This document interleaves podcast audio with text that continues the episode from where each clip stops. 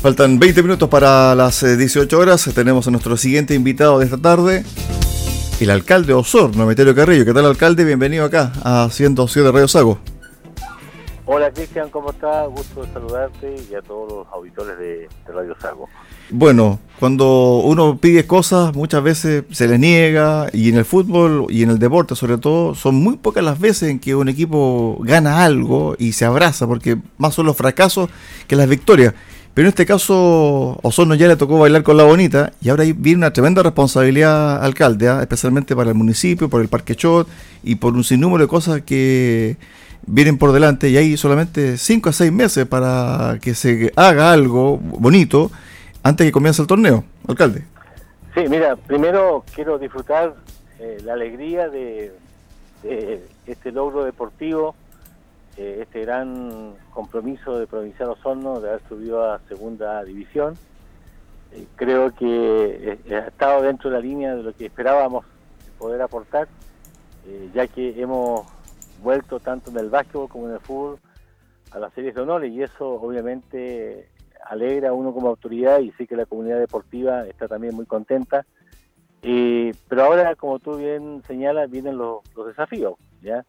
Vienen las preocupaciones, eh, tenemos que obviamente mejorar eh, nuestro recinto deportivo. Afortunadamente ya habíamos adquirido el compromiso del recambio del pasto sintético, lo cual es un gran avance porque es fundamental contar con una cancha de primer nivel para poder jugar este campeonato. Y después, bueno, hay que ver qué mejoras podemos realizar al Parque Shot, para presentar un estadio en las mejores condiciones para que se pueda desarrollar este campeonato el año 2023. Alcalde, en ese sentido, evidentemente que uno no esperaría que las cosas se hagan de la noche a la mañana, pero sí que todo el aparataje municipal esté detrás de este tremendo proyecto. Y en definitiva, cuando uno ve el Parque Chot, uno se acuerda cuando no tenía el techo y poco a poco se fue construyendo el techo. El techo no se construyó todo de una sola vez para que la gente que es joven y va al Parque Chot y ve que está todo techado. Ese techo comenzó con la tribuna que está al lado de la calle Pilmaiquén. Ahí puso la primera obra, ¿cierto? La construcción de la techumbre y después se fue colocando el resto. Entonces, mi pregunta es, ¿se puede hacer lo mismo? Por ejemplo, ¿por qué no comenzar con la tribuna oficial? Tenemos cinco meses. ¿Se puede hacer algo concreto y de mejor calidad en cinco meses? Tú sabes que yo conozco muy bien lo que me estabas hablando, porque yo era jefe del departamento de deporte cuando se, comenzaron a ejecutar esos trabajos. Exactamente, con eh, el alcalde San Jan. Exacto, con el alcalde San Jan. Eh, entonces, mira, eh, todo es posible. tú sabes que hoy día el factor económico está incidiendo fuertemente en, muchas cosas, pero eh, hay que hacer un esfuerzo, sin eso estamos sumamente claros. Eh, ahora, lamentablemente, de acuerdo con la nueva normativa de estadio seguro, las exigencias son mucho más altas que hace 15 años atrás.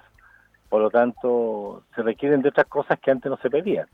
Y ahí, obviamente, nosotros nos entramos un poquito a, complicar con todo esto, pero mira, tendremos que ver la manera de cómo vamos resolviendo uno a uno los temas y, con ello obviamente lograr eh, tener un estadio que reúna todas las condiciones para hacer buen fútbol. Claro, porque uno viendo, por ejemplo, primera vez, uno no se explica cómo Unión San Felipe está jugando en el estadio municipal de, San Felipe, que usted lo conoce muy bien, ¿cierto? Y uno dice, bueno, aquí estadio seguro, pero no opera. Oh. Eso fíjate que, bueno que tú lo tocas, Cristian, porque de repente nosotros, a nosotros se nos exige tanto cuando somos más, de, más al sur, no sé si lo hacen con un afán de, de, motivarnos que participemos en estos procesos o porque sin desmerecer a otras comunas, a otros estadios, eh, el Parque Shot es mucho mejor que muchos estadios que yo también he tenido que visitar. Lo otro, el tema, por ejemplo, de de la luminaria. Aquí ya entra el sector privado, también el tema de la presión del agua, aquí también entra el sector eh, privado a través de, sal. Me imagino que lo ideal es sentarse a conversar con todos los entes involucrados y hacer una mesa de trabajo y decir, ¿sabe qué, qué es lo que hay por hacer y que se puede hacer lo más rápido posible? Por ejemplo, si pudiese entablar un proyecto para mejorar la luminaria, por ejemplo. No, mira, yo, bueno, justamente hoy día solicité ya un informe al Departamento de Deportes eh, acabado para ver cuáles son todas las cosas que tenemos que mejorar en el Parque Chot y cuántas logramos hacerlas en el verano y cuántas son ya de más largo aliento. Pero todo lo que podamos avanzar y mejorar, lo vamos a hacer.